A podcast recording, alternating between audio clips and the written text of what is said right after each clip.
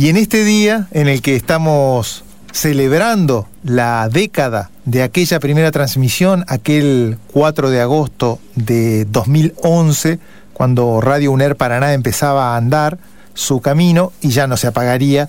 Eh, hoy con algunos invitados, va pasando gente y en este caso puntual vamos a darnos el gusto de hablar con Eduardo Aliberti, locutor, periodista, docente universitario. Eh, sobran las presentaciones, pero lo hacemos igual, así que a él le damos la bienvenida. Buenas tardes, Eduardo. Aquí José Trovato en la radio de la Universidad Nacional de Entre Ríos. ¿Cómo va? ¿Qué haces, José? ¿Cómo te va? Che, felicitaciones. Uno tiene mucha historia en esa provincia, en esa universidad, en la radio, en las experiencias pedagógicas. Y la verdad es que por todo esto, más allá de que nos conocemos, con vos, con, con Aldo, con tanta gente querida de allá, eh, sinceramente me es un, orgullo y que me hayan elegido para aportar lo que, lo que uno pueda y sepa. Ahí está, buenísimo. Eh, vos sabés que cuando, cuando pensábamos en, la charla y, hablar con vos, obviamente lo primero que nos remite es a la radio, a la historia. Eh, venimos de, celebrar el, centenario de, aquella primera transmisión de Los Locos de la Azotea y, pensábamos, eh, justo en los festejos estaba, estaba esta pandemia que nos, que nos aqueja a nosotros y, al planeta, pero pensaba y, quería preguntarte qué, qué significado le diste vos al, al centenario de la radio en este contexto tan complicado. Bueno, diría dos cosas y empezaría por la segunda. Yo creo que hacer radio en pandemia significó en parte un desafío porque el hecho de no poder ir eh, físicamente a la radio, por ejemplo, en mi caso yo ya retomé mis, mis actividades con mi programa de los sábados en la red, pero me mantengo grabando en casa respecto de, la 750 que, que dirijo en cuanto a sus contenidos, la M750 y el tema de haber hecho radio en mi casa, el tema de no poder tener invitados en piso, mm. el tema de que aún consumo mediante con todas las implicancias que eso significa en cuanto a las eh, probabilidades de desconexión, este, eco, etcétera, no es lo mismo que, que estar con alguien frente a frente, relacionarte a ciegas con el operador sin la probabilidad de hacer señas. No digo que implicó una, reeducación porque sería muy, muy puloso, pero sí tuvimos que, o por lo menos en mi caso, tuve que ajustar tuercas. Por cierto, de, adaptación a todo esto que estamos hablando, por cierto que eh, favorecido, porque vos sabés que en mi caso hace años que trabajo siempre con prácticamente los mismos equipos. Sí de producción, más allá de, algunas incorporaciones, y entonces te conoces hasta la respiración, ¿viste? Y, y aun cuando estés a ciegas, sabes cuándo los pies, cuándo, cuando salís, cuándo entrás. Entonces no, no me resultó demasiado dificultoso. Eh, la pandemia, yendo quizás a, a la rumbo a la primera pregunta que haces sobre el significado de los 100 años de la radio, me parece que también en un punto, mira lo que te voy a decir, le vino bien porque más gente pasó a escuchar radio. Pasó a escuchar más gente radio en la casa, los, eh, los índices de, audiencia, más que de audiencia de encendido, de audiencia también, revelaron, por lo menos de lo que conozco en el caso de los medios con alcance nacional, revelaron un crecimiento del encendido, ¿viste? Mucha gente mucha gente sola, en la madrugada, ¿no? Sobre todo, mucha gente sola, angustiada, etcétera, para la cual la radio, mira vos, a sus 100 años, en algún punto, por supuesto que con la aplastante competencia del celu y de los estímulos visuales para los más pendejos, volvió, e, es una figura la que voy a emplear, volvió en alguna medida a hacer esa compañía, viste que cuando cuando hablas de radio, hablas de es mi compañera, que, es algo que uno no dice, uno puede decir a, veces de los libros, difícilmente lo diga de la tele, mm. pero en el caso de la radio, eh, a ver, como que se revivificó. Y, no, es una, no, es una medida corta o escasa para hablar de los 100 años de la radio, porque yo creo que más allá de que los pendejos no escuchan radio, si es por eso tampoco ven televisión, digo, están, están en otro mundo que, que, remite a, que huelguen los comentarios, ¿no? Porque ya sabemos esto. Eh, en el caso de la franja de quienes escuchan radio, hablaríamos de los 30, 35 años para arriba, tanto la M con la FE como la FM, aunque en el caso del FM sí hay eh, mucho chico que escucha radio, algunos programas, eh, permanece el tema de la radio como el teatro de la mente. Yo creo, por ejemplo, que si vos tomás algunos desafíos que se han plantado frente a la radio o que han querido plantar frente a la gente que escucha radio del tipo podcast, ¿sí?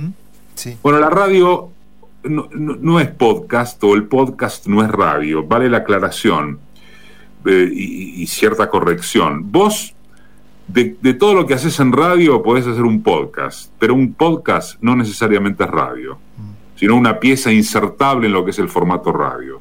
El vivo o el grabado, el modo en que te relacionás con tus compañeros, eh, esto que hablábamos, ¿no? La relación con, los operadores, las ediciones, los procesos artísticos, la sensación del vivo es algo que eh, muestra la radio, yo creo que tan eniesta como siempre.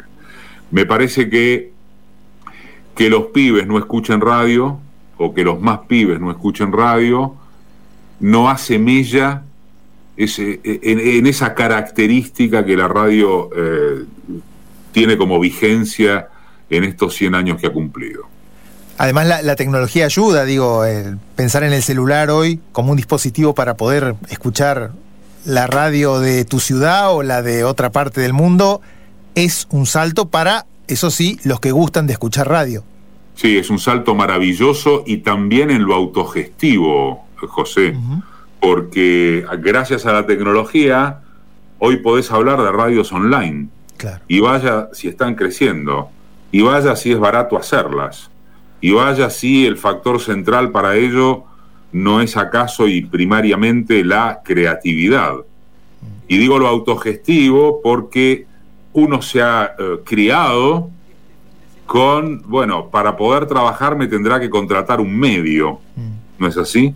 Un gran medio, un medio chico, un medio menos chico, pero en definitiva vivimos, crecimos nosotros, gente de la radio, pensando en que teníamos que trabajar para, o a lo sumo comprándote un espacio para insertarte en un, en un medio. Y hoy ya no es necesariamente así, porque tenés experiencias de radios online, experiencias que están cooperativizadas, experiencias de distinto tipo de colectivos, etcétera, que te llevan a que eh, las probabilidades de montar tu propio proyecto en términos radiofónicos sean no ya mucho más altas, sino una novedad eh, en torno de algo que, bueno, precisamente por ser novedad, antes no, no existía. Así que en ese sentido yo creo que la tecnología es una muy buena noticia, que en general se pierde de vista está muy bien lo que, lo que apuntaste. Eh, cuando uno piensa en la tecnología y piensa en radio, muchos creen que bueno, la radio quedó de modé en función de la revolución tecnológica. Y yo la verdad que, entre otras cosas por las que estamos hablando, creo que no es así. Siempre habrá alguien que seduzca detrás de un micrófono, fuera radio online, fuera radio convencional, fuera que escuches por la portátil o por, el celu, entre paréntesis, o no o no, o paréntesis ad hoc, vos sabés que estaba viendo hace, hace un par de meses un relevamiento que se hizo aquí en, Buenos Aires y alrededor del 60% de la audiencia que consume radio no lo hace a través del celular, lo sigue haciendo a través del viejo y querido aparato. En, la, en, el, en tu casa o en el auto. Estamos hablando con Eduardo Aliberti, locutor, periodista, docente universitario, rector de Éter, director de la AM750 en Buenos Aires, entre otras muchas cosas. Veíamos, Eduardo, hace unos días un trabajo que se está haciendo a nivel nacional de relevamiento de radios eh, públicas de distintas características, entre ellas las universitarias, y el papel que jugaron eh, en cuanto al aporte educativo durante la pandemia, que continúa desde luego, pero eh, abordando sobre todo el 2020. Y me preguntaba, y te traslado la inquietud desde tu punto de vista, ¿cuál crees que ha sido el, aporte de las radios públicas en sus distintas expresiones durante la pandemia? Bueno, ha habido diferentes experiencias o, si querés, eh, diferentes intentos a lo largo de la historia y en pandemia un intento en particular que se vertebró a través de Radio Nacional. Esa es la experiencia que conozco, ¿eh? no, no, estoy hablando eh, del, del, país en general, porque ya veo que alguien va a decir, no, pero acá hicimos, bueno, sí, está claro, hablo de lo que conozco. Las radios escolares, que tuvieron un impulso incluso antes de, la ley de, medios, después desguazada por el, por el macrismo, fueron un episodio notable. Un episodio notable de práctica para los chicos, de realización lúdica. De pronto faltó capacitación en, en algunos docentes, se pudo haber trabajado con, ¿cómo te diría? Con mayor rigurosidad profesional en algunos casos, pero como escenario lúdico de hacer la radio por parte de los pibes, fue una maravilla. La verdad es que fue una maravilla. Eh, en, talleres, en los bachilleratos con orientación comunicacional, en el caso del, del, secundario, es una experiencia que conocí bastante de cerca a partir de los muy buenos esfuerzos que hizo el Ministerio de Educación en ese sentido. Por cierto que no estoy hablando del, de la etapa macrista, donde esto también quedó completamente este, desmontado, ¿no?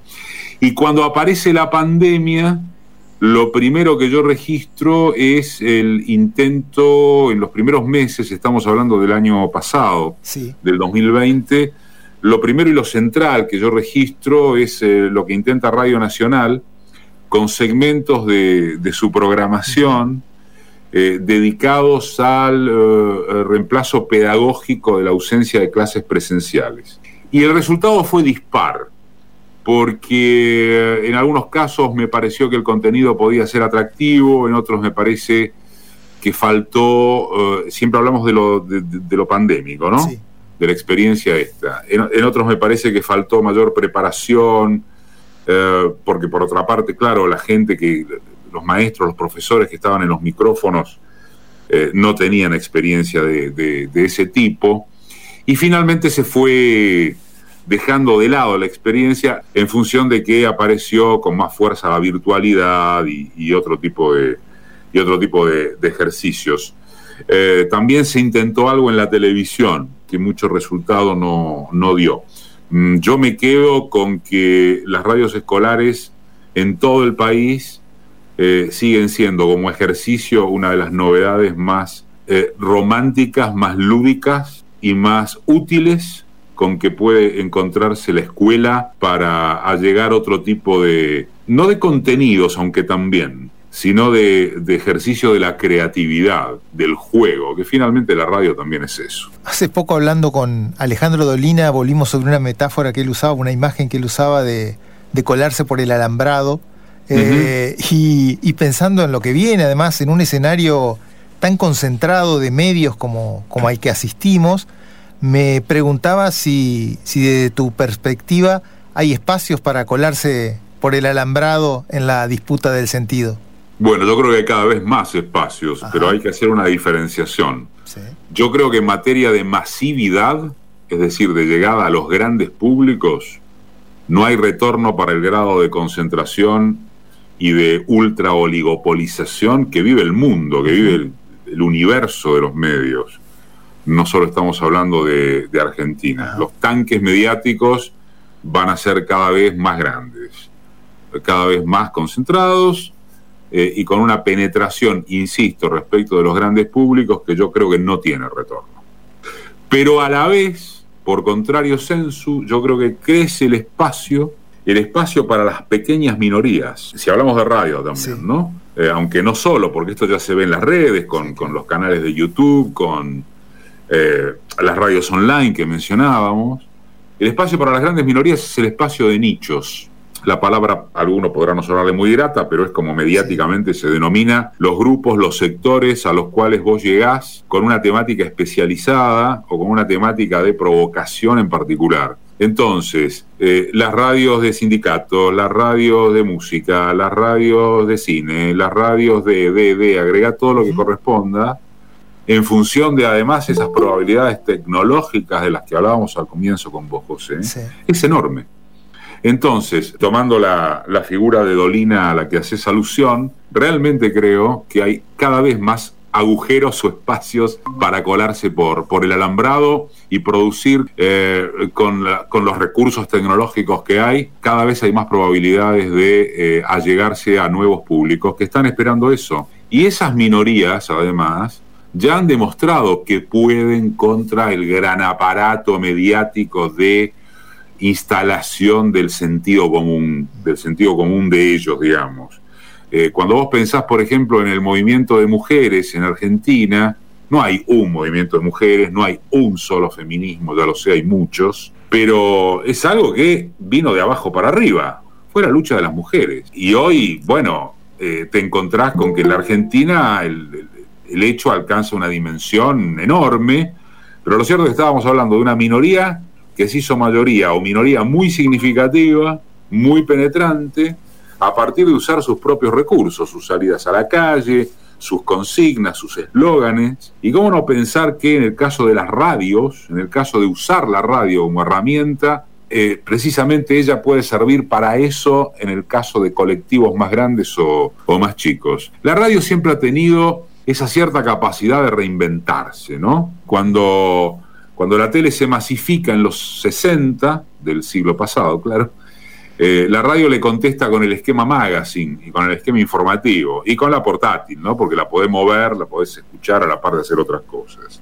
Y fíjate vos lo que pasa a la salida de la democracia, en la salida democrática, así como debí haber dicho, eh, que se produce, cosa que ya había ocurrido en, en, en Europa en la década del 70 con las Purity Radios, en Holanda, aparecen lo que te acordás se llamaban las radios truchas. Sí, claro. Que después pasaron a las radios de baja potencia, que después pasaron a ser las alternativas, que después tuvieron su asociación, y eso que después en alguna medida fue cooptado por el sistema, no del todo, después trasunta en que la propia ley de medios deba reconocer el espacio para las emisoras de baja potencia, digo, más allá del decurso que después adquiere. Y ahora, bueno, esto que te comentaba sí. de las radios online, fíjate cómo en lapsos históricamente cortos, en estos 100 años, porque así habíamos empezado, sí. la radio ha logrado reinventarse, reposicionarse, reofrecer, reofrecer cosas. Porque esto de alguien con algo para decir y, y alguien con necesidad de escuchar es inderrotable. Finalmente, creo que lo hemos sobrevolado desde el inicio, una pregunta más bien romántica, entre comillas. ¿Qué tiene, bueno. ¿qué tiene la radio que no tienen los otros medios? Si vos pensás en la década del 90, cuando se multimediatizaron las cosas, y entonces eh, la persona que trabajaba en el canal y a la que veías todos los días también pasó a escribir en el diario del grupo y en la radio del grupo empezó a tener sus programas o a ser columnista, se pensó, uy, pucha, desaparece la magia de la invisibilidad de la radio, porque yo conozco al que voy a escuchar. Y sin embargo no pasó. Y no pasó porque, por más que vos conozcas a quien está hablando, vamos a tomar el caso de esta misma nota, uh -huh. ¿no? De quien, de quien esté escuchándola. Probablemente conozca mi cara y la tuya, pero no sabe cómo estamos sentados, eh, cómo estamos vestidos. Digo, ese teatro de la mente es invencible. Y fíjate lo que pasó con el tema de las camaritas en los estudios. Mm. Bueno, mira, nadie escucha radio mirando la pantalla. Cuando digo nadie, por supuesto también estoy haciendo una figura generalizante, porque por cierto habrá gente que lo haga y hay gente que lo haga, pero no es del caso. Hablábamos antes de mediciones de, de audiencia y de encendido, que escucha radio solo escucha radio. Y eso es el teatro de la mente. Entonces, si vos me decís qué permanece, qué, qué, tiene que no tengan otros, que no quiere decir que sea superior por eso, claro. es el único medio donde el único sentido que interviene es el oído. Entonces, yo creo que eso no, no ha sido superado y creo que nuestra amiga con sus 100 años sigue siendo una nena en muchos sentidos. Eduardo, ha sido un gusto conversar en este programa especial por los 10 años de la radio de la Universidad Nacional de Entre Ríos, de Radio UNER Paraná. Te agradecemos muchísimo por el momento que nos has dispensado. No, agradecido te veras, te digo, José, que, sos alguien que, está siempre muy cerca de, mi corazón por, por todas las experiencias que hemos vivido, con Aldo Rothman también por toda la historia que, yo tengo ahí en Paraná en particular, pero no solo, ¿eh? también en otras localidades, con tantos colegas de allá. Espero que se vaya, se vaya esta pandemia del diablo y, podamos justamente comernos un, un, buen Paraná físicamente dentro de poco ahí por allá. Abrazo, viejo. Un abrazo. Ahí pasó Eduardo Aliberti, locutor, periodista, docente universitario, entre otras tantas cosas aquí por la radio de la Universidad Nacional de Entre Ríos en este cumpleaños número 10 que estamos celebrando. 10 años de Radio UNER Paraná, programa especial.